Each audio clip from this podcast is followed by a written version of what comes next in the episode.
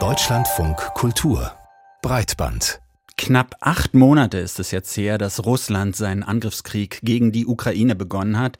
Zehntausende sind dabei getötet oder verletzt worden. Ein Ende ist nicht absehbar. Und schon vor dem Beginn des Krieges, da ist Russland mit Cyberoperationen in Verbindung gebracht worden. Immer wieder wurden und werden Vorwürfe laut, russische Hacker attackierten die digitale Infrastruktur. Und zwar auch bei uns in Deutschland. Wenn auch nicht so stark wie ursprünglich befürchtet. Bevor wir uns gleich gleich mit der Cybersicherheit in Deutschland näher auseinandersetzen, fasst Hagen Terschüren die aktuelle Lage zusammen. Schon in seinem Bericht zur Lage der IT-Sicherheit in Deutschland von 2021, also vor dem Angriffskrieg auf die Ukraine, nannte das Bundesministerium für Sicherheit in der Informationstechnik die Lage angespannt bis kritisch. Cyberkriminelle nutzen alle modernen Methoden und Technologien für ihre Attacken auf Privatpersonen, Unternehmen und Institutionen. Um die Vorzüge einer digitalisierten Gesellschaft genießen zu können, müssen wir also weiter wachsam und wehrhaft sein. Sonst gerät das Ziel Ziel einer erfolgreichen Digitalisierung in Gefahr. Seit dem Überfall auf die Ukraine geht das BSI auf seiner Webseite von einer noch höheren Gefahrenlage aus. Gerade kritische Infrastruktur, wie zum Beispiel Energieversorgung, könnte zu attraktiven Zielen gehören.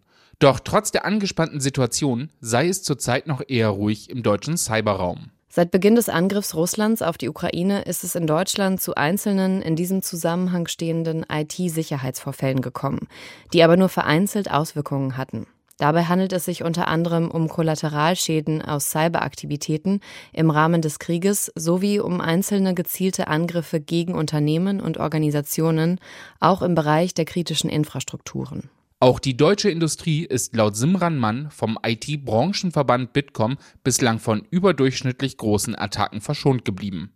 Vielmehr seien sogenannte Spillover-Effekte zu beobachten, also Attacken aus Russland auf die Ukraine, die auch über die Grenzen hinaus Auswirkungen haben.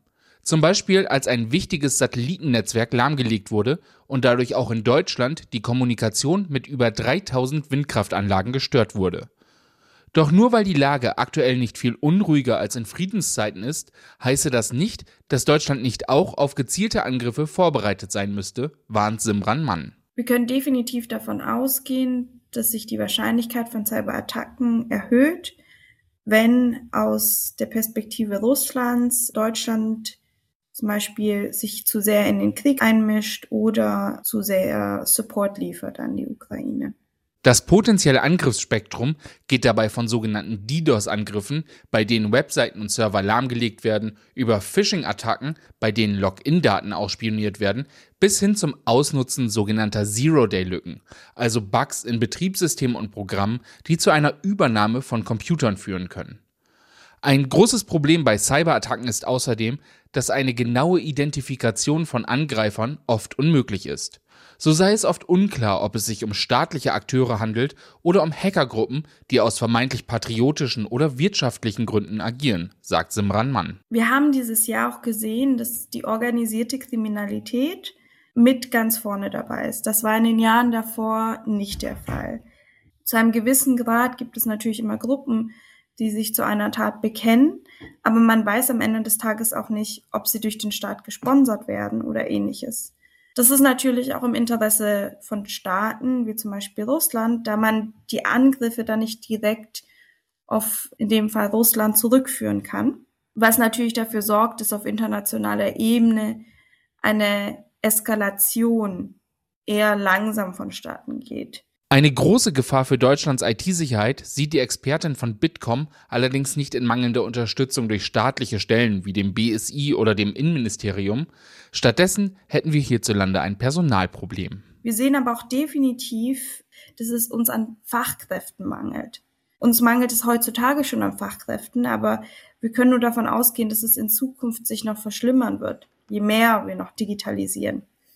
Und das heißt, wir müssen auch da in der Bildungspolitik müssen wir anfangen. Die Cybersicherheit in Deutschland, wir haben es gerade gehört, das ist eine Aufgabe, die viel Engagement, viel Personal benötigt. Aber diese Menschen mit entsprechendem Wissen, die gibt es nicht in ausreichender Zahl. Sie müssten erst einmal alle ausgebildet werden. Das kann man schon mit Sorge betrachten, vor allem, weil seit dem russischen Angriff auf die Ukraine wieder mehr Cyberoperationen von russischen Hackern verzeichnet werden. Bundeswehrgeneral Carsten Breuer, der hat vor ein paar Tagen vor Cyberangriffen in Deutschland gewarnt. Dazu Dazu kommen ja auch die jüngsten Vorwürfe gegen den Präsidenten des Bundesamts für Sicherheit in der Informationstechnik Schönbohm. Er war Thema bei Jan Böhmermanns ZDF-Magazin Royal. Schönbohm hat vor zehn Jahren den Cybersicherheitsrat Deutschland e.V. mitbegründet. Eins der Unternehmen, das in diesem Verein Mitglied ist, das soll demnach Verbindung zum russischen Geheimdienst haben. Wir haben das Ganze zum Anlass genommen, um die Frage zu stellen, wie es um die Cybersicherheit in Deutschland steht, im Gespräch mit Linus Neumann vom Chaos Computer Club. Meine erste Frage an ihn, ist die Sorge vor russischen Cyberangriffen berechtigt?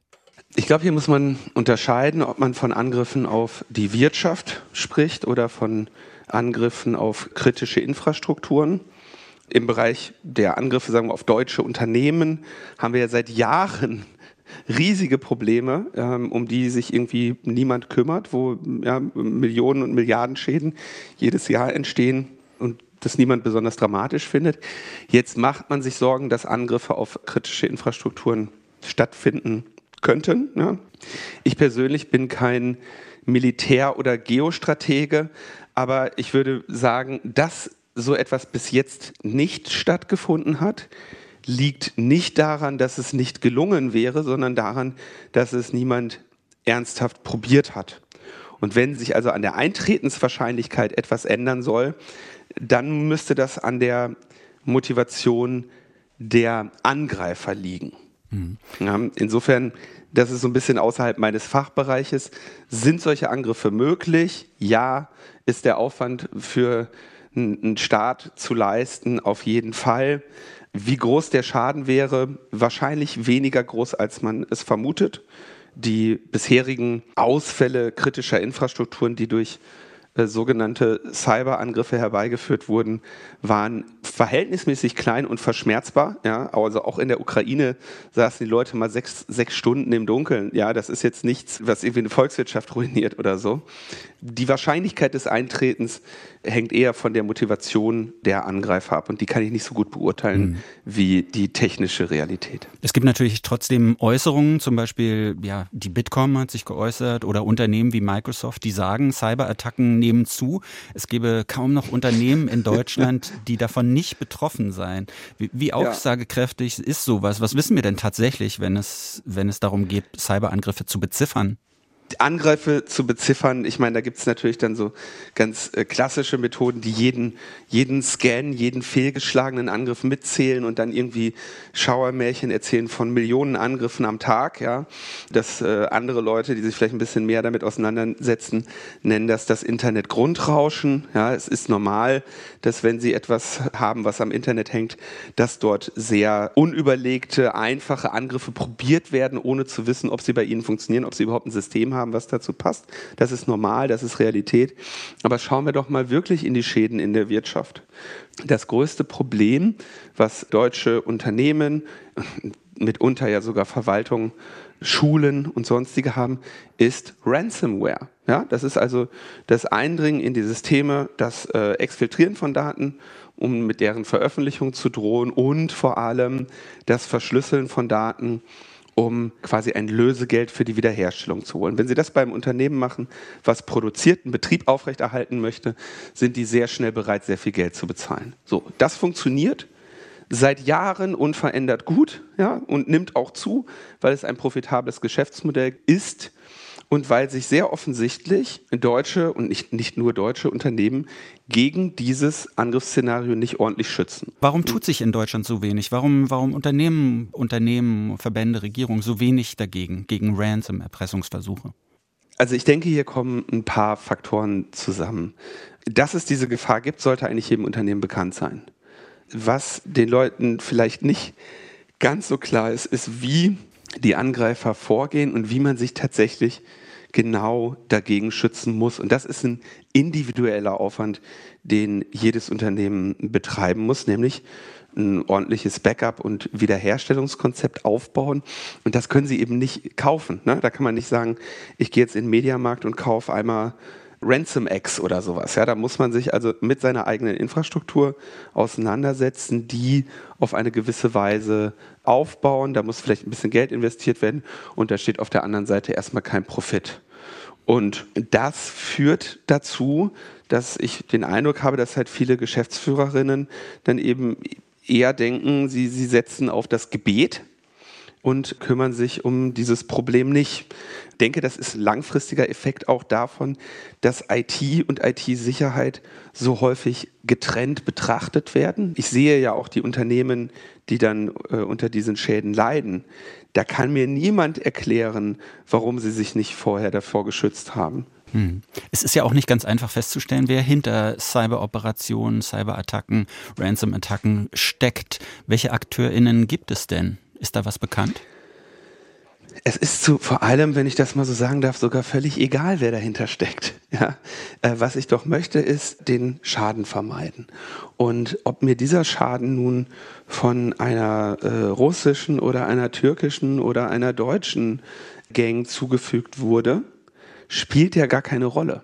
Das technische Risiko, was ich eingehe, dadurch, dass ich jetzt vielleicht eine verwundbare Infrastruktur betreibe, das ist ja immer da. Und das jetzt von äußeren Faktoren abhängig zu machen, ist ja ohnehin schon riskant. Wir müssen ja wissen, die häufig russischen Gruppierungen, die diese Ransomware-Angriffe machen, die arbeiten nicht in, in staatlichem Auftrag, aber gewissermaßen mit so einer Art staatlichen Duldung. Sag mal, denen ist sehr klar, würden sie jemanden in Russland hacken, würden sie große Probleme bekommen. Und solange sie das nicht tun, werden sie keine großen Probleme bekommen. Stimmt, ne? Welchen Grund sollte Wladimir Putin haben, in seinem Land Kriminelle zu verfolgen, die in anderen Ländern, die er möglicherweise nicht besonders mag, große finanzielle Schäden anrichten? Aber aus einer Verteidigerperspektive muss mir das doch völlig egal sein. Ich kann ja nicht jetzt sagen, im Jahr 2022, weil ein Loch in der, in der Pipeline ist, fange ich jetzt an, ein Backup- und Wiederanlaufkonzept für mein Unternehmen zu machen. Das hätte ich ja schon vor, hätte ich schon 2015 machen müssen, als diese Angriffe zum ersten Mal aufkamen. Aber spielt es nicht trotzdem auch einen Unterschied, ob das eventuell in, in russischem offiziellen Auftrag geschieht oder ob es tatsächlich Gangstergruppen sind, die da handeln? Weil wir hantieren ja hier mit so Begriffen wie Cyberkrieg zum Beispiel oder Cyberangriffen. Das sind ja militärische Ausdrücke. Ist das nicht, ist da nicht so eine Gefahr da drin, dass man auch ganz schnell von diesen virtuellen Angriffen zu realen Angriffen zumindest gedanklich übergeht? Vielen Dank, dass Sie das ansprechen. Der Begriff Cyberwar ist natürlich sehr unglücklich gewählt, weil jetzt auch das Hacken von irgendwelchen Unternehmen oder von mir aus auch kritischen Infrastrukturen natürlich bei weitem nicht in einen Vergleich zu setzen ist mit dem schweren Leid, das mit Bomben, Raketen und Schusswaffen einhergeht. Und genau diese Rolle spielen ja dann auch die sogenannten Cyberwar-Tätigkeiten im Rahmen eines Krieges, nämlich flankierende Verwirrung des Gegners. Das, was in, in Cyberwar-Aktivitäten stattgefunden hat gegen die Ukraine, hat insbesondere zu Beginn der Invasion angefangen. Die Ukraine wurde aber mit Panzern angegriffen und die Aktivitäten, zum Beispiel Kommunikationsnetze zu stören oder vielleicht auch Unternehmen anzugreifen, haben eher zur Verwirrung beigetragen, um eben die, die angegriffene Partei in diesem Fall zu stören. Und ich denke, das ist auch im militärischen Bereich der tatsächliche Sinn und das tatsächliche Ziel, was mit äh, derartigen Hacking-Aktionen verfolgt wird. Hm. Würden Sie sagen, staatliche Behörden allein müssten die Cybersicherheit in Deutschland gewähren? Wahrscheinlich nicht, ne? Die bittere Realität ist, ähm, also wenn man, wenn man so über IT-Sicherheit spricht, dann stellen sich die Leute das immer so vor wie etwas, was irgendwie ein Zustand ist, den man herstellen kann. Aber IT-Sicherheit ist ein Prozess.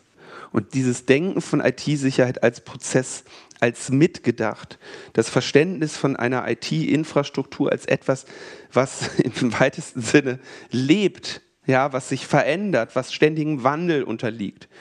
Dieses Paradigma setzt sich nicht durch. In einer Welt, in der viele denken, dass Dinge zertifiziert werden, dann nicht mehr geändert werden müssen. So dieses typisch Deutsche, wir machen da jetzt einen Stempel drauf und jetzt ist das gut. Ne? Das ist in der IT nicht so. Linus Neumann vom Chaos Computer Club. Wir halten fest, Cybersicherheit, das ist eine Daueraufgabe, eine wahrscheinlich niemals endende Auseinandersetzung zwischen Hackern und Gehackten beziehungsweise potenziell Gehackten.